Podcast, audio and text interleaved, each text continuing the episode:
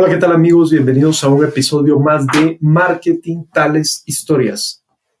Mi nombre es Erwin. En este episodio quiero seguir platicando sobre a quiénes vas a invitar a las reuniones de planificación de tu año 2021. Tus proyectos del siguiente año. ¿Quiénes deberían de estar metidos ahí en esa reunión? Donde tú estás definiéndote el crecimiento, el mantenimiento, o por qué no, el cierre de un proyecto empresarial. Así es como funcionan las cosas. Pero eres tú el que tiene que definir eso. Tú como dueño, tú como inversionista,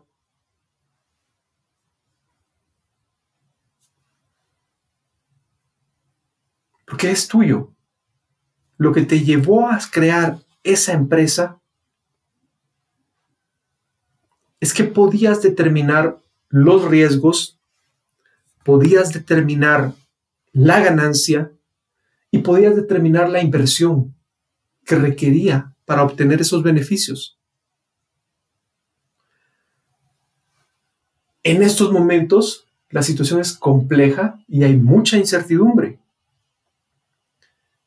Y no solo a ti al que te está sucediendo, está sucediendo en grandes, medianas y pequeñas empresas, en países, en sectores,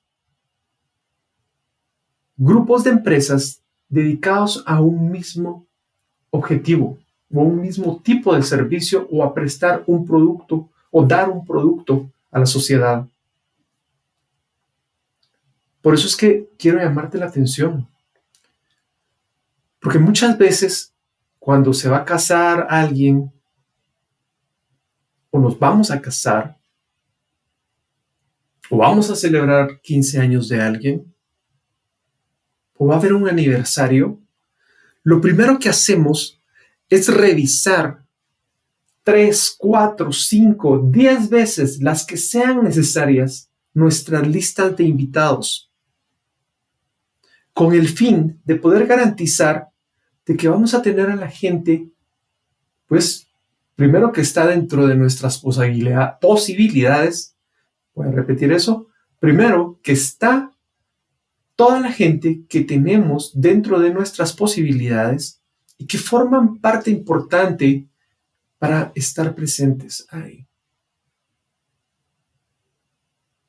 De igual manera, las sesiones para la creación del Plan 2021 deberías de estarlas tratando de la misma forma, darle la misma importancia. Quiero agradecer los comentarios, quiero agradecer las sugerencias. Para nada, este no es un problema que yo estoy proyectando con la gente de ventas. Al contrario, yo sé que sin la gente de ventas, esto, mi carrera, esto sería completamente imposible. Lo que yo puedo presentar en mi currículum sería imposible sin haber tenido una muy buena relación, una relación profesional con las personas de ventas. Yo estoy seguro que los buenos vendedores, los buenos gerentes, las personas que están trabajando a conciencia para poder llevar las empresas a otro nivel en el departamento de ventas, me entendieron completamente lo que les estaba tratando de decir. Primero, porque se trata de niveles. Hay diferentes niveles y diferentes formas de pensar. Y yo aquí te estoy explicando lo que yo conozco.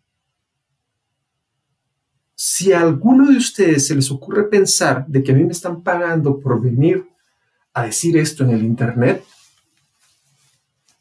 pues podrías estar muy equivocado porque la gente está bailando en una plataforma de gratis, pero ha sido lo suficientemente importante y en un buen número alrededor del mundo para que el hombre más fuerte del mundo, para que el país con la economía más grande del mundo,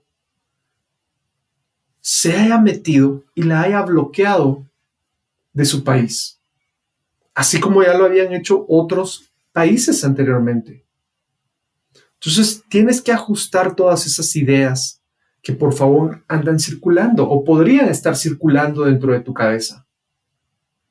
Nuevamente, el objetivo de marketing tales historias es poder ayudar a más personas, es poder evitar que lo que sucedió en el 2009 se vuelva a replicar ahora, 10 años después. Sí, eso es efectivamente lo que estoy tratando de hacer.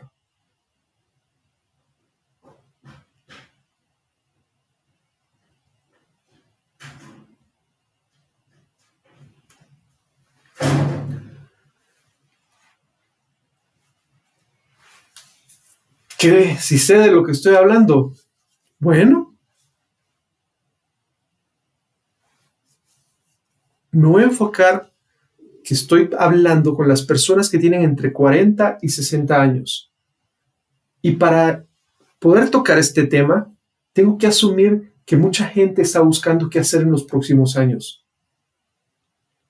Porque perdió su trabajo, porque está suspendido dentro de la empresa.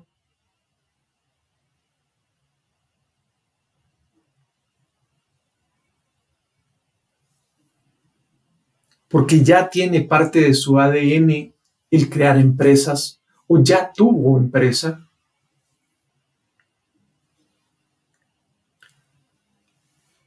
De lo que tengo que hablarte, pues básicamente también son de los excesos que existen en el departamento de ventas.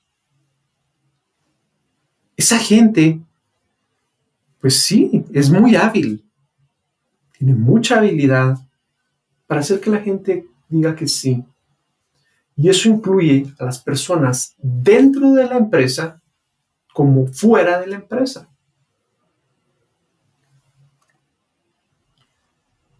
Sin embargo, por mi experiencia también me ha tocado resolver ciertos problemas en esa área. Y no lo he hecho por meterme a un área que no es mi responsabilidad o por enfrentarme con otras personas o por mi afán de corregir a las personas. No, al contrario, ha sido porque como parte de la labor del departamento de mercadeo para crear marcas y empresas relevantes dentro del mercado, tengo que estar escuchando a los consumidores, tengo que estar escuchando a los clientes que nos ayudan a llegar a los consumidores. Y entonces, con el punto anterior de si debería estar las personas de ventas o no dentro de esas reuniones, pues hay una práctica que normalmente se mal utiliza dentro de los departamentos de ventas. y se utiliza para llegar a la cifra. Y solo te lo quiero contar para que tengas idea más o menos de lo que estoy hablando. Muchas veces se topa al cliente aprovechándose del buen récord del cliente, aprovechándose de el buen pago del cliente, del crédito del cliente, de la relación con el cliente. Y el cliente ya no tiene dónde meter más producto. Y algunos de ventas, pues, para llegar a su cifra, meten dentro de sus gastos de ventas los alquileres de las bodegas para el cliente. Eso está bien, eso es parte del servicio. Yo no me voy a meter qué van a hacer ellos con su presupuesto que manejan en ventas. El problema es cuando después recibes una devolución de la venta al mes y medio o a los 20 días de haber cerrado el mes. Ese es el tipo de situaciones a las que me referí cuando dije si las personas de ventas deberían de estar metidos dentro de una reunión de presupuesto o de un plan 2021. Otra de las situaciones importantes que también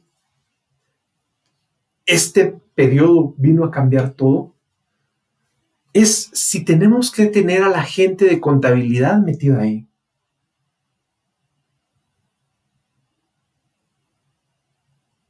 Es el que nos maneja nuestras finanzas, es el que conoce la situación contable de la empresa. Es bastante lógico que esté ahí. En otras, en otras circunstancias, son las cinco y media de la mañana aproximadamente. En otras circunstancias, es muy probable que sí, definitivamente, sean las personas adecuadas para estar ahí. Yo soy perito contador y también me ha tocado hacer contabilidad. También he podido encontrar la forma de hacer proyecciones sin contabilidad. Sin embargo, la base siempre es el pasado. Tanto los economistas como las personas de contabilidad, los financieros, pasan sus proyecciones o los presupuestos en relación a lo que ya pasó.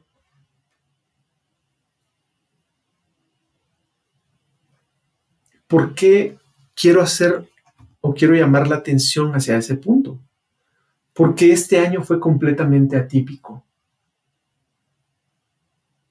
Y sí, puedes tener la decisión y puedes tomar la decisión de entonces agarrar el presupuesto que no se hizo y volverlo a repetir, volver a repetir tu plan del año 2020 en el 2021.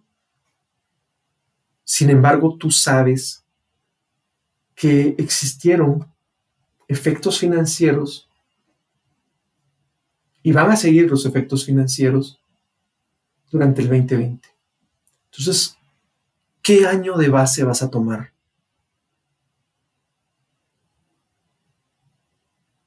¿Qué proyecciones le vas a hacer para después solo sumarle? ¿O qué promedio vas a sacar para después solo incrementarle un 5, un 10 o un 15 o un 20%? ¿Qué es lo que normalmente hacemos cuando hacemos Planes 2021.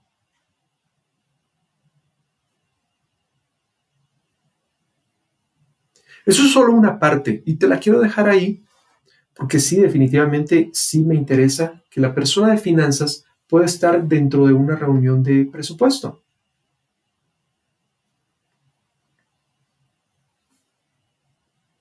Sin embargo, también tiene que saber sus limitaciones. Tú tienes que saber sus limitaciones y él tiene que estar consciente de eso, porque eso va a ser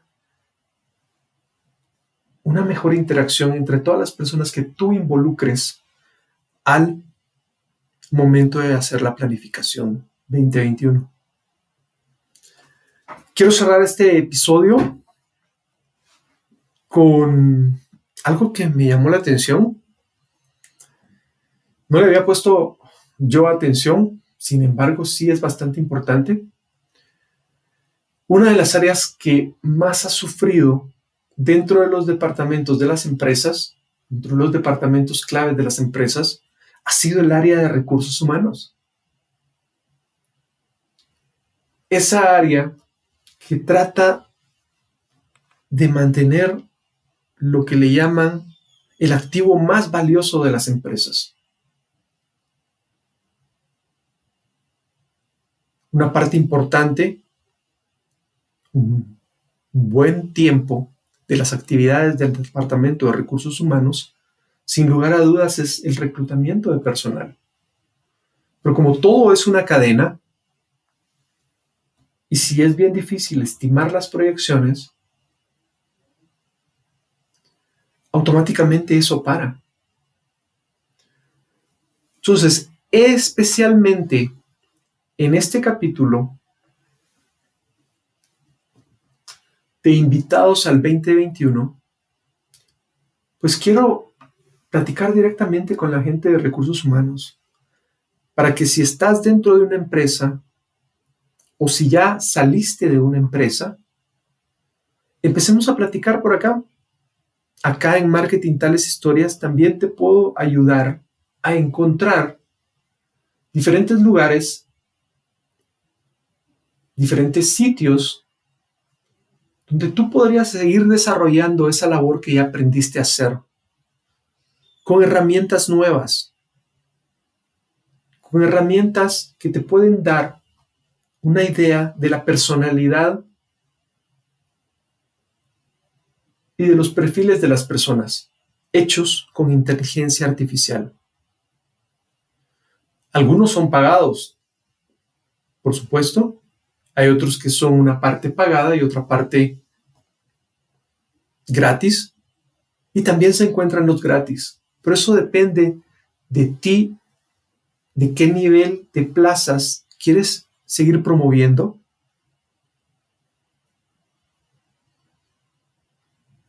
Voy a tocar ese tema porque en realidad la transformación digital pasa por todas las áreas de las empresas.